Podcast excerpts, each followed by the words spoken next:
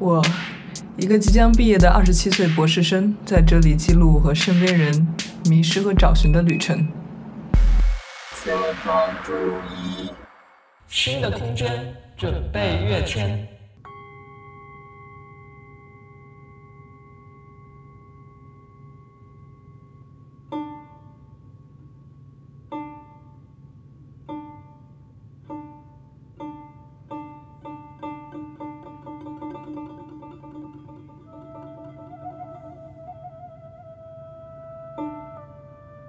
欢迎来到新一期的《迷惘青年寻路记》。那这期节目，我们继续邀请人类学家孙静讲讲他的田野调查经验，尤其是在泉州，他关于宗族祭祀，嗯，还有茶叶的研究。那么一起作为嘉宾的还有宋庆宇老师，他也是一位社会学家。上一次我们谈到了如何怀着用一种谦卑的态度进入一个陌生的社会去调查，这种事情虽然让向往远方的我心生憧憬。但是真的设身处地的想一想，这事儿也实在是很困难吧？就哪怕是跟彼此已经熟悉的父母辈儿的亲戚聊起天来都很有代沟，磕磕绊绊的。那如果真的把自己扔到一个完全没有接触过的文化环境，甚至连方言都听不懂，这还怎么做研究呢？那这一期我们就从这里聊起。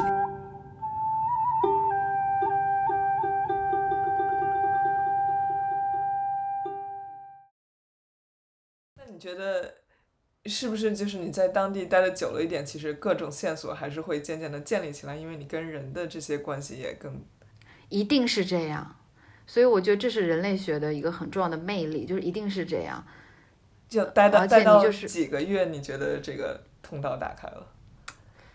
我感觉应该是要九个月以上吧。哇！我另外一个体验就是我另外一个朋友嘛，他在安溪，他好酷的，他是个蒙古人。嗯。然后他其实汉语没有那么好，而且他，你想他是游牧民族的那样的一个背景出来，他来这个汉地，就是我们福建这一块研究这边，他饮食上也不习惯啊。但是他就是硬生生的待着，你知道吗？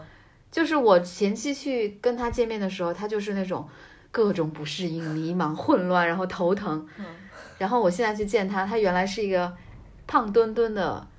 小姑娘现在已经精瘦、精瘦、精瘦，然后充满了那种对于当地的认识，然后就是一下子你感觉她就是打开了，嗯，很多事情她打开了，就是这种感觉，就是人类学家的那种感觉，她就是打开了，然后就是非常有意思的一个，他就研究这里的家族，就带着一种比较视野嘛，嗯，其实这是一个很有意思的事情，嗯。就是不是你本身的背景，其实我不知道你跟你选择的这个研究的福建跟你本身背景有关系吗？差异很大。就虽然我是江苏人，也是这个东边的，但是我觉得福建和很多地方都很不一样，和我老家也超级不一样。嗯，这里的宗教民间信仰体系仍然很完整，而且实践仍然很多，所以你会觉得跟我以前我们因为经历了乡镇工业化。所以其实乡村的活力很有限了，但这里是不一样的。嗯，对。哎，那你会说他们的方言吗？我现在就是比以前好多了，就能听懂很多，而且还会在那个寒暄的时候跟他们进入这个主题。但是如果他们讲的特别快，而且，嗯，就是那个情境是我不理解的，我就跟不上了。对，我就跟不上。那怎么办？你会需要找翻译吗？会，需要，需要，需要，就是。其实这普通话肯定普及的比较好，但是还是说，如果你能用闽南话的话，会跟老奶奶们聊得更好。嗯，所以其实你看，我接触的女性好多其实是中年，嗯，就跟老奶奶们其实没有办法聊得那么深，这其实也很遗憾，但确确实没办法。对，总会有局限的嘛。会有局限，对。那你刚才还谈到，你觉得这个学术的选题是不是太小了，或者太偏门了？这是人类学选题普遍都这样吗？还是？确实有这个主流和偏门之分。人类学选题，我感觉我们都比较松散。说实话，就是你可能在开题的时候选了个题，然后你到田野完全做了另外一回事儿，太正常了。真的就是因为你会发现你的预期跟你田野中实际的一个你自己收到收集到的材料什么，可能完全就是背道而驰的，也有可能。所以我们。我们人类学的学生同行很多都是换题的，就是 开题一套，然后 师兄是师兄应该是这样吧，对吧？对对对，对，之前跟那个裴殿清小裴他聊过他硕士论文，他讲，你之前搭的再完善的一个框架，等到你到田野，田野给你的现实的一个冲击感，就碎了。那些理论太太单薄没用了对而且也很对没用。对，其实我我觉得人类学是一个，其实内心是想走向哲学的，因为他觉得哲学已经解决不了问题了，嗯所以他需要回到经验世界。嗯然后呢，但是大部分其实一一般的是人类学家，其实是可能只停只能停留在经验层面，无法走向。所以其实现实就是，很多人类学家就是就变变成俗气的一个经验材料的收集者啊，没有办法真正去走向哲学的那个层面。其实这是对人类学家很大的挑战。只有极少数、极少、极个别的，才能真正的说，从经验的事实里面，从一个现实世界里面，还有那样的雄心和天赋，去回答一个更深的哲学问题。那你觉得你有这样的 倾向吗？我我我没有，但是我内心会觉得那样的人类学更好，我自己是有这个意识的，我会向往，然后内心会看到这样的作品，我会知道说，啊，这是一个我觉得更好的人类学的东西，而不是那样的你可以推荐推荐一一两个作品，这样。一？两个作品嗯。我觉得人类学肯定要读的是列维斯特劳斯嘛，嗯他是一个完全是走向哲学的一个一个人类学家。他从一开始《忧郁的热带》开始，包括神话学的那些著作，都是有这样的一个企图。嗯我们很多，我们很多，这个我觉得我受他影响比较大，所以为什么就是我会说要把自己变成容器？其实这一点其实是跟他的神话学的主张很有关的。其实他就为什么说神话学的东西，你为什么他他的那些神话之间是可以互相转化的？就是南美的那些神话之间，因为他觉得人类的 speaking 就是他的那个叙事，其实我们只是在重复某些神话，就是我们现在在说的一些故事啊，它的结构其实跟南美几千年前的某个部落人在说的是一样，所以我们每个人其实像 container 一样，神话是穿越我们的身体的。就是这样子，身体穿越过来，所以我觉得我受我是受他影响的，就是在哲学上受他影响的。我觉得是不需要太去考虑方法的，我们应该变成一个容器，在田野中让别人的信息进来，然后我们只是在当下这个时刻去编织，去编织一套阐释的东西，这都这编织出来的东西都是很有限的，但我们要接受自己的有限性。就是在当下的一种有限性，这种阐释的有限性。就是我也在想，你作为人类学家跟一个比如说事实调查记者，他的区别在哪里？然后是不是就是人类学家需要更多的反思自己，或者是尽量抛开预设，而调查记者他可以就是我发现一个特别猎奇的事情，然后把这个用现代观众特别感兴趣的方式讲出来。对，一方面是这样，但是其实说实话，有一些好的调查记者做的东西不比我们差，就是这点我也是要承认的，因为他们其实有一些哈，他们也是对一个地方对一个。问题钻得特别深，然后调查也非常的全面，并不是说有些人自称人类学家，他的东西就很好，有很多人类学家其实东西都不行，因为他都连最基本的事实都不去尊重，就是最客观的对全问题的整个的把握他都没有，他只是这样走一圈回来，走马观花写个东西，这样的人也有，所以哎，但是你没有嗯有一些调查记你怎么知道他的事实是错误的呀？你是说什么？就是说这调没调查的人，他回来写的东西，我们一看就知道了，啊，这特别明显，就是没有做田野的人，他写的文章跟做田野的人写的文章完全是两回事儿。就你真的是一拿到你就看到了。好吧。我现在也在做一个杂志的编辑嘛，然后就很多人是给我们投那个非遗的文章嘛，嗯就是非物质文化遗产，就是一些戏曲啊表演。你拿到他的文章，你一看你就知道这个人没有做田野，他没有细节，啊他只是在用框架去套一些东西，所以这种东西真的特别明显。我不知道，就像我这种就是做了田野、写写过东西的人，就特别能够看他的文章，能够看出他有没有做田野。，OK，确实是一眼就看到的，就是这种细节、这种深描，一定是你只有你做田野才能够挖掘出来的，才能够表达出来的东西。嗯，具体我也不知道怎么说，但是就是特别明，这是一个只要做过田野的、有人类学基础的人，确实就能够共鸣到的地方。那你觉得你未来的学术方向，你有你觉得需要怎么更好的做一个人类学家？有没有？我觉得我还差得很远。其实我是内心刚才跟你讲的，觉得应该好的人家应该是要走向哲学的，不能永远只停留在一个个案。就是你个案挖的再深，就是我在泉州做了七年八年，那我未来继续在这儿做，但是我把泉州的事情解释的更清、再清楚，地方性知识理解的再透彻，然后呢，我其实会问自己，然后呢，我应该迈向的是一个什么样的一个、一个、一个、一个学术的一个一个未来？我在想，好的人类学还是应该迈向哲学，就是它还是应该在个案上升华出更普遍的。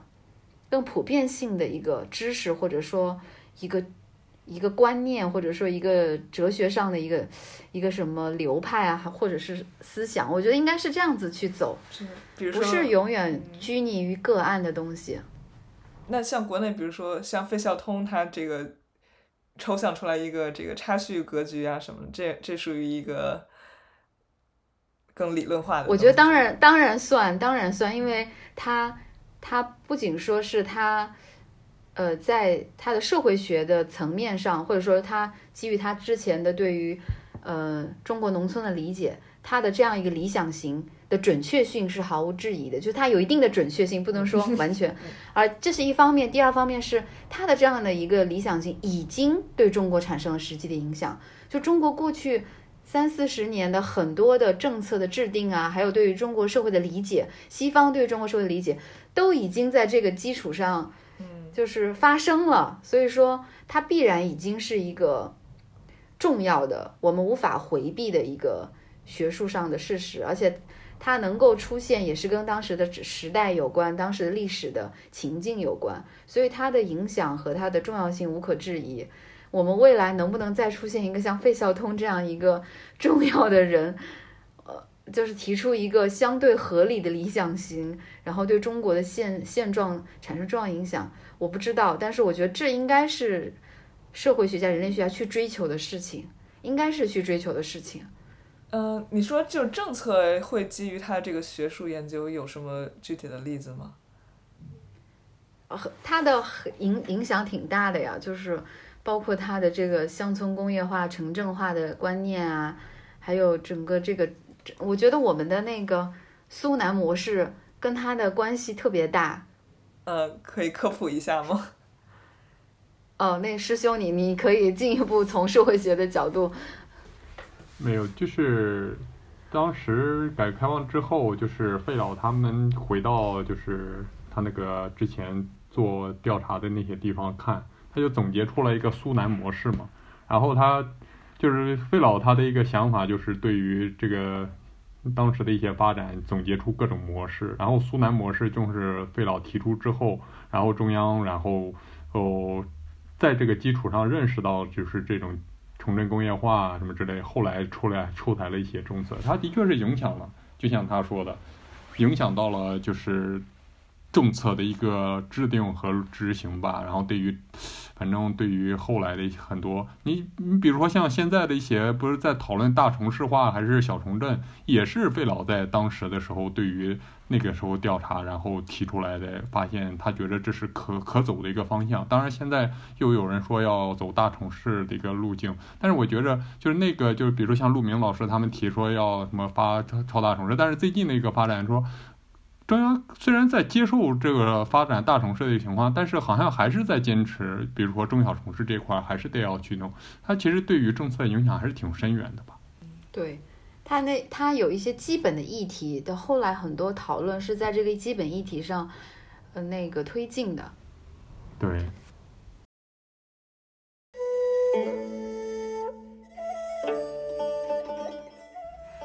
如果你跟我一样也是社会学外行，那我们花一点点时间来具体了解一下什么是苏南模式吧。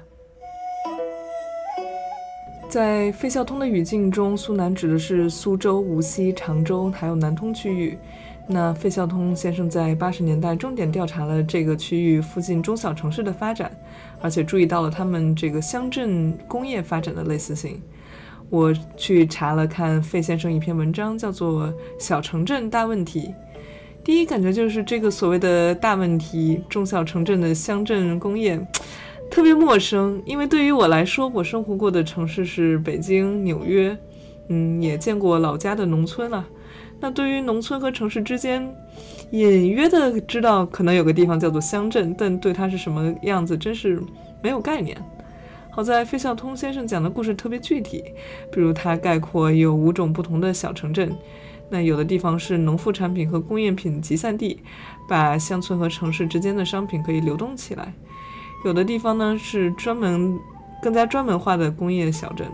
还会组织农村按照他们的需求进行生产。有的地方是政治中心，里面就是县衙门呀，还有城隍庙啊、阴曹地府啊。那有的地方是较为隔绝的优美园林，就是成为一个养老小岛。我脑海中想象的就是佛罗里达。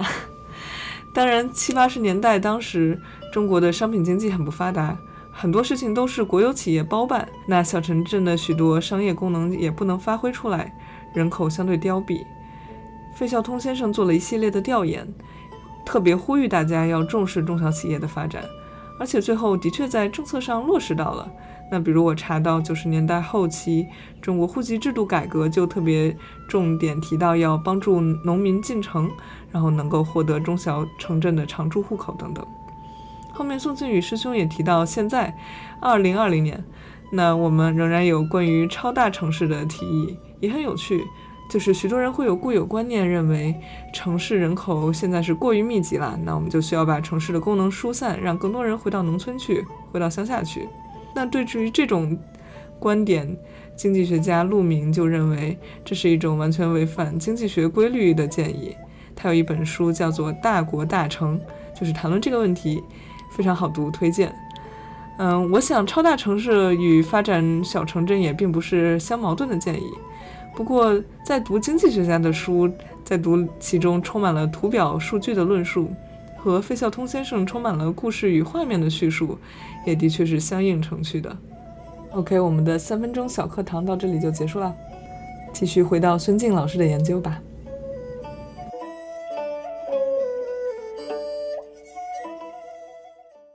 嗯那比如说，你觉得你的做了这些宗族祭祀方面的研究，它可能会转化成一些政策上的影响吗？我我对这个可能跟社会学家有一点儿不同，我就是对政策上的影响，就嗯比较的有距离，就是有一定的距离，就是感觉尤其是关于这个宗教祭祀方面的，我觉得在当下的这样的一个历史情境下，还是比较。嗯，有限，比较有限，我不得不说比较有限。呃，当然这不不意味着我自己会认为我研究的价值是降低的，我认为它还是很有价值。只不过我觉得在当下这个情境下谈对政策的影响可能会相对来说比较有限。嗯，或者说你的这个研究价值除了满足我们对这一群人的生活状态的好奇心，就感觉是一个纯知识上的好奇心。还有什么别的社会价值吗？就是你你跟你爸妈讲这个东西，你觉得有什么？怎么告诉他我这个研究是有用的呢？嗯，当然很有价值了，它绝对不是满足好奇心的价值。OK，因为我 还是会觉得我的研究是在一个，在一个重要的学术脉络上的一个研究，就不是说突然冒出来的，是在前人的一个长期对中国宗教。关注、了解、关心的基础上，对中国文明关心的，因为中国文明的理解，不理解中国宗教是不可能完成的。所以我还是觉得是一个非常重要的一个研究。我自己当然会有这样的信心去说，只不过我们在什么样的不同的历史情境下，以什么样的方式去讨论它，是公开的还是有限的范围去讨论它，以及和能够和政策和政治之间产生什么样的对话。都不是一个人或者说一群人可以可以决定的，因为长期从中国帝国以来，这件事情其实就一直在发生当中，所以嗯，我当然会还是会觉得绝对不仅仅是满足猎奇之心的，我是觉得很多人都需要去理解，如果想要真正理解中国、中国人或中国性，还是需要去理解中国宗教的。这是一个很大的课题，不可能是有几个人完成，应该是有几代学者不断的去去做研究、去讨讨论的。是的，是的，对，对，而且我还觉得就是，呃，像我们这种在大学里边儿接受教育的人，其实对于底层人的一个精神世界的一个理解吧，其实很多还都是书本儿啊或者什么之类，嗯其实了解很少。其实宗教在基层的一个生活非影响非常之大。影响就太大是了。对，尤其尤其尤我我们是因为意识形态的一个原因，我们不会去重视，但是这个不不不去重视或者就不不不意味着它不在基层发挥很大的一个作用。呃，就是民间宗教啊，其实还有一些，还有不仅仅是传统宗教，外面的那些都很多。但是你说中央，你说上面国家和政府，你就是压或者什么不报或者不是，那就这些在人的精神生活中就不重要吗？就它嗯还是存在其实也在那里的，并不尽然我们忽视它也对对，它就是存在的，对对。其实像他们，像我觉得孙静他们了解他们的研究非常重要的原因，就是就是告诉就是，其实当下中国是虽然我们经济各方面就是说，文那个媒体上啊或者什么之类那种形象之外，其实真正的基层的一个生活逻辑什么之类的是什么，其实我们其实了解很少是。的，是的。嗯。那我也想问孙静学姐，你觉得当你从这个田野回归到所谓现实生活，比如说回归到北大校园，你会不会有一种脱节的感觉？就是原来那些知识好像是存在于那一小片地方，然后跟我现在的生活关系特别少嗯，不会，啊？就是嗯，有有一种脱节的感觉是，你可能是你所谓的，就是当我要写论文的时候，嗯就是你不可能完全沉浸在泉州去写，因为你你因为知识太多了，就是如果你一直待在这儿，你每天都会有不断新的东西更新你的框架，就是你可能已经建立好一个框架去解释一件事情了，就把这个论文写完，但是会每天有不断的信息，所以就像费翔东说的，写文章做田野就像是洗澡一样，快进快出，你进 要要出来，就你不能完全在里面，因为我们还是一个学者，你明白吗？我们还是一个研究者，你你得明白，你不是泉州人，嗯嗯嗯，就是你你一方面你在田野中把自己变成变成一个容器，你去接纳，但是你还是要明白你不是对方，你还是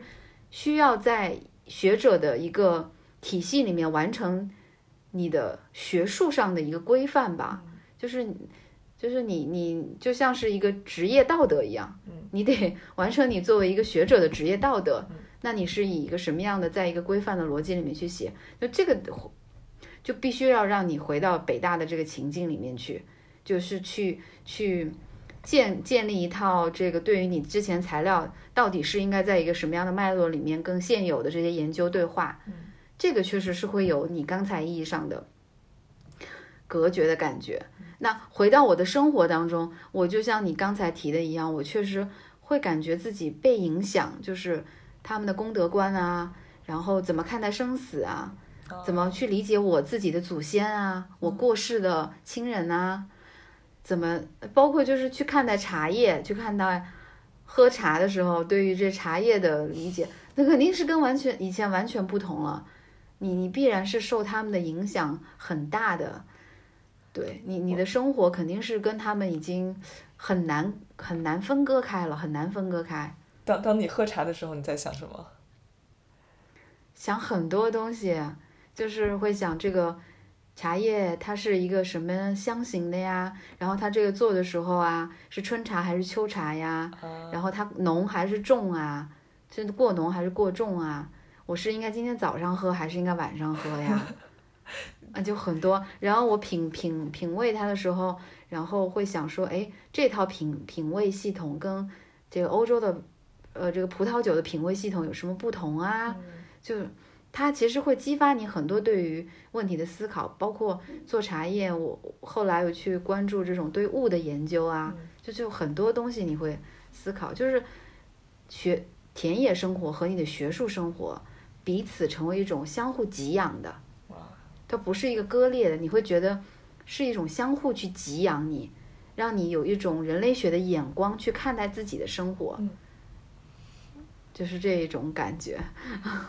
那你还你现在会把自己定位成一个人类学者，然后以后准备一直走在这条学术道路上吗？嗯，好像没有别的可以更适合我的道路了。就是说，人人类学毕业生没法转行是吗？对，我觉得没有必要转行，我觉得我很快乐。嗯就是我的工作、我的研究、我的生活，我觉得很快乐。就我每天在做的事情，然后我关注的问题，我写的文章，跟我的生活没有那么强烈的割裂感，而且我觉得有意义，嗯 所以我不会觉得有那么强烈的需要去转行的一个要求。我觉得没没有任何这种 很强烈的没没有想离开的感觉。哎，那那太理想了，你这个、啊，对我来说真的完全没有。对而且工作之后突然发现薪水比呃那个呃博士的时候高很多，然后就觉得很满足，哦，就觉得 呃，你现在就是觉得很满足，你现在可以养活家人。哪个大学？我在泉州师范，泉州师范的人类学系。嗯，没有人类学，我在中国泉州文化遗产研究院，啊，一个新成立的一个遗产研究院。然后因为泉州要开始那个申请世界遗产嘛，嗯那申请完之后，它会有很多关于遗产方面的。呃，学术方面的研究的需求，嗯所以这个院成立起来呢，也是为了说配合它。虽然是以遗产的这样一个，其实已经全球的一个学术上的一个事情了，就不仅是中国了，全世界都在讨论。但是在这样一个帽子底下，是可以讨论很多实际的问题的。嗯，就比如说，我现在茶叶也被评为了全球农业重要遗产，虽然它现在戴着这个帽子。但是我们做的问题，做的对于茶叶的研究，仍然是延续我们原来的对茶叶的研究，就是你可以用这样的一套语言去，反而影响政府的一些决策。嗯，我自己突然之间找觉得找到了一个点，嗯就因为政府会想要来问我说，嗯，我们怎么把这个农业遗产做得更好？嗯，我们怎么把这个仪式、这个信俗保存得更好、更有影响力？啊，那我自己会有基于我以前对于这件事情的呃研究，那我觉得自己可以跟他们共同去讨论这个问题，能够让这个信俗啊，这个茶叶的农业遗产保存得更好，或者说在它发展上面有一个自己的，就是就是一个见解吧。嗯哎，我我自己这几个月来逐渐感受到这件事情，觉得这个其实学术的调查绝对不只是一个学术内部的事情，嗯它可以有一些正向的、积极的影响力。对，就其实我们看很多国内要发展什么民族文化，然后吸引旅游业什么的，然后就把人家打扮的花枝招展，然后唱歌跳舞什么，就是对对可能是一种基于城里人的想象的这个民族文化。对，对对，这种这种展示性的东西很难长久，所以我就是经常说，你必须抓住一件遗产的根。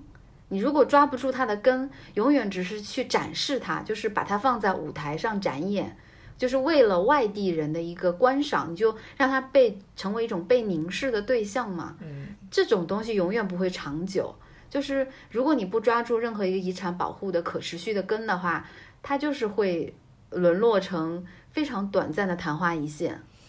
但是就是如果它的根源上，比如说这个祭祀啊，所谓会不会被打成封建迷信，然后在政治上有一定的这个限制？这是一个很微妙的事情，就是地方的公庙在寻求，永远在寻求合法性，然后呢，呃，对于上层来说，永远想要管理它，所以他们永远在一个互相博弈当中。这个博弈当中就会产生很多很具体的东西，比如说它会产生一些机构，会产生一些协会，会产生现在的文化遗产的类别中一个叫性俗的类别。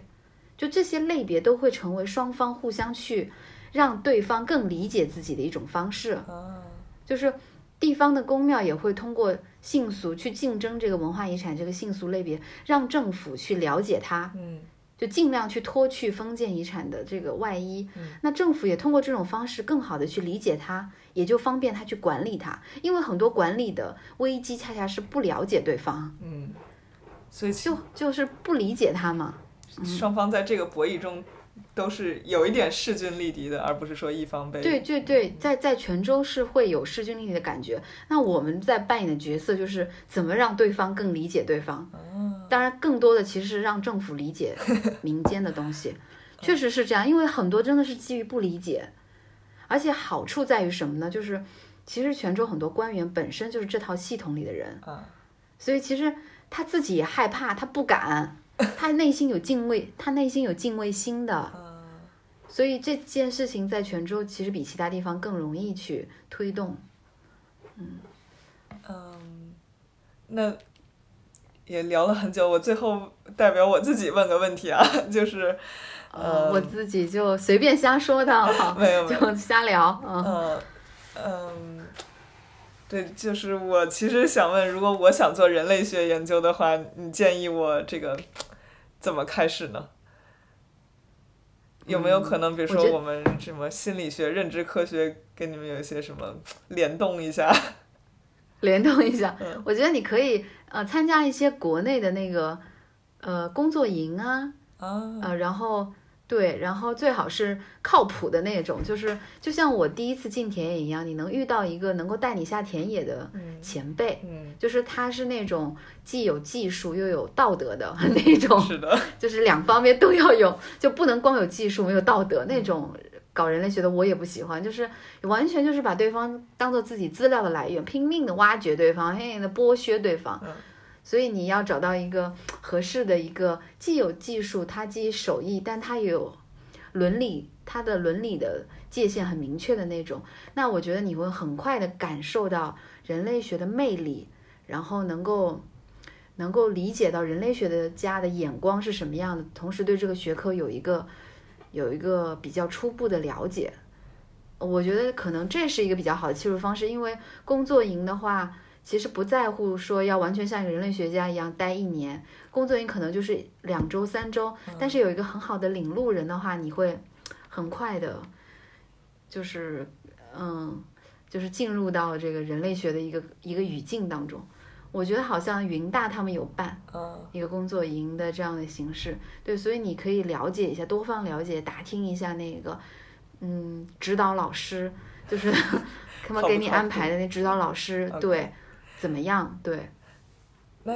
这个工作营它是一个为什么他会集中带你去一个村落里面，然后以一个主题，比如说可能是手工艺，然后带你去那儿调查一个手工艺，或者是一个生计方式的调研或什么的，就会很快的让你进入。我之前八月份跟跟他们南大，他们现在有好多学科都在跨跨界嘛，他们南大做了一个建筑规划的，其实我们现在比较多合作的是跟建筑规划师合作比较多，他们就是呃这个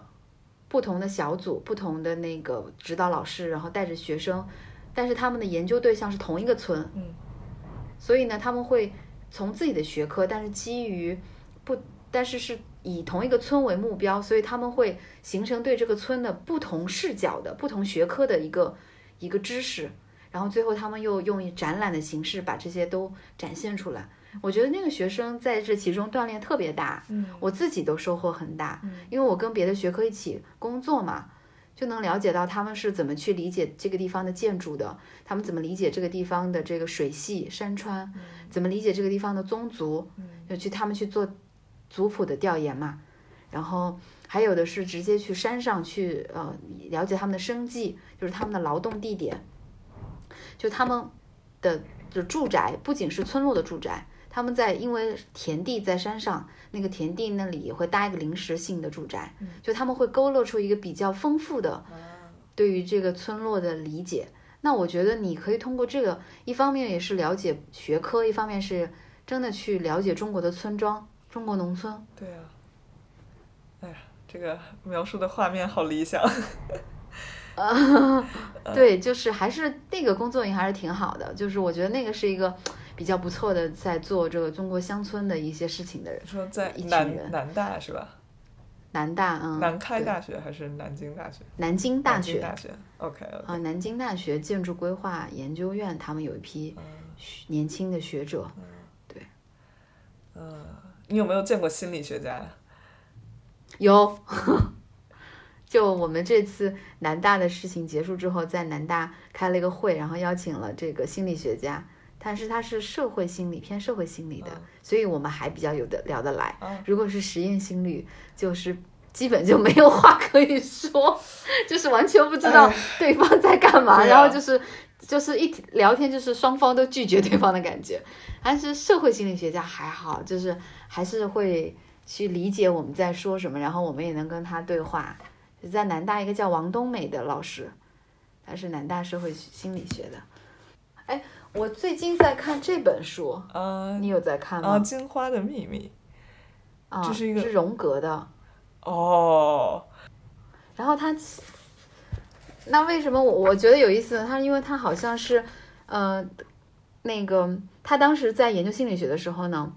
他他一个好朋友好像叫魏礼贤吗？他是一个汉学家，嗯他研究了中国的一部《道德经》吧，好像是一一部道道教的经文，嗯就是那个经文里面是中国人关于这个生死的一个理解，嗯然后他就觉得很有意思，就在他的研究基础上结合心理学，然后写了这本《金花的秘密》。啊，我还没有读啊，就是我看了前面的一些背景，就叫《中国的生命之书 》，就是他好像是想要去通过这个去理解中国人是怎么去解决他的心理问题的。嗯，但是可能对中国来人来说，这不是一个心理问题，嗯这是个宗教问题。但是他就是想从这个角度，我不知道这本书会不会对你有一点启发。就是荣格属于前现代心理学，前现代 就是跟现在我们的研究范式还是差得很远很远的。很远啊、嗯好像是叫《太乙精华宗旨》这个经文！他当时看了跟，修仙小说似的。有可能对。对他就是也是想了解人们人类心理的秘密吧，解决人类的心理问题。嗯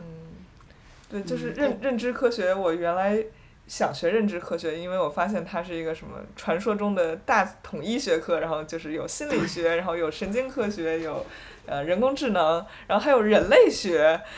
然后它也啊属于什么认知科学的交叉范围，我说哎，那挺好，我去看看。然后结果啊发现，所有认知科学的大会里面，人类学就可能有一百个会议室，人类学的可能只有一个会议室，一个？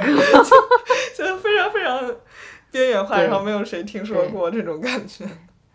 现在有一种人类学的田野是这么做的，就是去研究你们，嗯。就是他们去叫实验室的人类学家，就是去研究你们这些做实验的、写代码的，嗯。去研究你们的生生活状态，去研究你们的社会关系啊，研究你们是怎么对有这样一批新的人类学的范式吧，好的，这不错不错叫。实验实验室里的人类学家吧。实验室里的人类学家，好，我去搜索一下。OK，对，还是挺多人去想去理解，就是现代的一个环境中，嗯就是对于科学这件事情特别在意的这批人，哦他们的生活世界是什么样的？他们在想什么？哦他们的日常生活的社会关系是怎么构成的？对，这就是我每天在观察的事情，就是这这些啊那你死硬科学家，他们怎么为什么这么死硬啊？对对，就是把科学家当做研究对象。对啊就这批人类学家想去参与观察他们，哦所以其实你也可以在你的生活中成为一个人类学家，哇，就是这样参与观察你的生活，太棒了！就是让你变成一个 outsider，就是又能进去又能出来的人。嗯嗯嗯，对，而且你有优势啊，你就是在里面的人，你不像一般人类学家还得要想着怎么去进入。对，门槛很高的，门槛很高的。对我最近在看那本清算那个书，就何婉柔她写的那个华尔街那个，嗯。他也是人类学哦家去做那个华尔街金金融从街交金金融街那哇。种那那票人，你想这这个也有也有人类学家想去做这个，但是进不去。我赌的感觉哈，虽然他他他已经很很厉害了，但是我觉着他还是接触的还是一个边缘的一个，还不是非核心，不是核心你知道吧？就是人类学家有时候进入非常难。对就是你如果要是能够，而且能够成为生活中的一个人类学家，其实挺很牛的。挺难的，对。而且嗯如果你要是能够有意识的去做，你比很多人类学家都有先天的优势，嗯，哇，对好的好的，真的。就是其实人类学更多像是一种眼光，是一种视角。对对对，当一旦拥有的话，你会发现，对你看待生活的感觉不太一样了。是的是的，哇，这就是真的是打开了我的一个新新大门啊！谢谢你们。嗯，好，那我觉得今天好晚了，十点半了，咱们要不先好，聊到这儿？好，好，好的，好的。那祝师妹也一切顺利，哈哈，谢谢有。机会有机会再聊。有机会去找你们喝茶呀！好，可以啊，有机会来泉州。师兄还有你哦，你什么时候有空也来泉州啊一？定一定。我 哦今天跟你聊，我发现你真是就是经过田野，我觉着啊，你这或者说之前在学校里是收着吧，哇，真是就是田野给人的力量真的很大。我觉得他这个今天的都不灵不灵的感觉，真的。真的我天哪，好的。师兄，你是不是都想自己下一下田野了？不不不不不，这个这下田野吧，就是像他说的，就就是有时候时机啊，各方面都很重要。就是博士是一个呃学术生涯其实挺重要的时间，如果那个时候没有大量的时间下的话，之后可能也很难。对嗯，你各方面的事儿，你很难长时间。你像他十八个月待在一个地方，这很难啊。嗯。看机缘吧，如果有机会也人生后来谁知道呢，对呀吧？对，看机缘。如果有对有个这个机会，对这个有时候做人类学，有时候做什么，而且选什么，当然你之前那个偏好啊，或者你关关注点可能有用，但嗯是有时候说不定你机缘这块儿也挺重要的，好是的，是的，是的，是的，是的，真的。是的。嗯那师兄，我有机机会就把你邀请过来，你就好的，来指导一下我们。嗯，好，也也谢谢庆宇师兄，那个咱们下次，我主要今天我我今天主要是学习，真的。哎，你太谦虚了。没有。没有我觉得对社会学家、人类学家都很谦虚，我感觉。没有没有，嗯，那那那个咱们可以再约一次，再聊一下社会学，好吧？好的好的，好，好，嗯，好谢谢谢谢，那个，那师妹和师兄拜拜嗯，晚安，拜拜晚安。晚安。哎，晚安，嗯。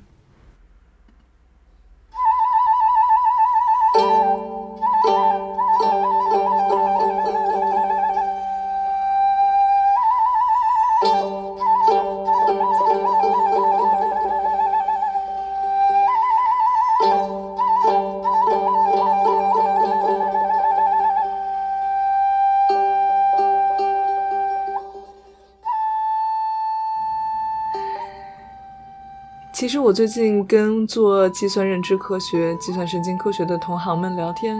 说起我想做社会学、人类学这样远离实验室、走进田野的东西，居然收获了很多共鸣。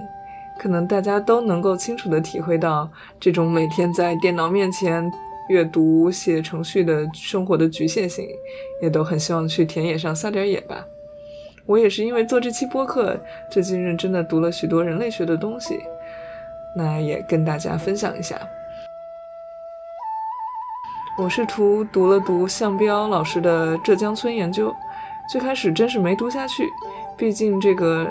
经商啊、小商品市场啊，都是我生活中没有特别多体验过的事情，会觉得读起来有点空洞。但是看了苏南模式的资料，又突然真的理解了这种从乡村、城镇再到城市之间有机连通的关系，两相对比就觉得很有趣味。我觉得总体来说，我对社会学和经济学的好奇还处于一个很基本的生存焦虑，就是我现在感觉过着非常轻松自由的生活，但我知道这里面可能只有百分之一是我自己的努力。剩下百分之九十九，一定要感谢是这个社会高度发展的水平给我打好这样的底子。就好像是天天吃着美食的食客，我有时候也会担心，如果这个餐厅关门了怎么办呢？那我是不是得先好好了解一下这个菜到底是怎么做的？什么样的食材和工序造就了最终的成品呢？那像社会学、经济学这样的学科，我觉得就像是食材鉴定机，能帮我更逼近一点答案。另外，最后孙静学姐推荐的用人类学的视角来观察科学家的生活，也非常值得我去学习一下。那第一个阅读材料就是 Bruno Latour 的 Laboratory Life，我会阅读了之后在博客里面跟大家报告。另外巧合的是，我隔壁的实验室也来了一个纽约大学的本科生，他想做一做实验学，他就想做一做在实验室里的人类学研究。那我也会找机会跟他聊一聊。其实不光是科学家啦，我有很多多重身份：美国留学生，嗯，反消费主义者，大龄单身女青年，二十五岁后开始学习新乐器的人。每个身份都可以被观察。我也喜欢这种脑海里许多问题一直在咕嘟咕嘟冒泡泡的感觉。当然，还是需要回答一个问题：这有什么用啊？即使是最为理想化的情况，我就是出于为了好奇而好奇，那我也还是想有一个能衡量我有多少进步和产出的工具。那作为学者，似乎直观的答案就是写论文啦。如果更接地气一点，大概是写一些面对大众的文字来分享我的发现。嗯，也可以做成播客啦，或者做成一个教育项目。其实好像不管是学习社会学、学习人类学，甚至包括做《迷惘青年寻路记》这个播客本身，我都没有考虑它有什么实际的利益，纯粹就是这样做我自己更开心，或者不这样做我会真的不开心。唉，我真的还是一种很幼稚的心态在做事情。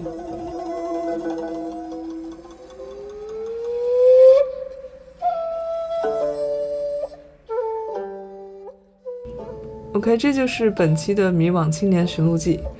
本期的配乐依然是泉州南音，这个在当地人人都会唱的、依然鲜活的文化遗产。特别要感谢蔡雅艺老师允许我使用他的作品。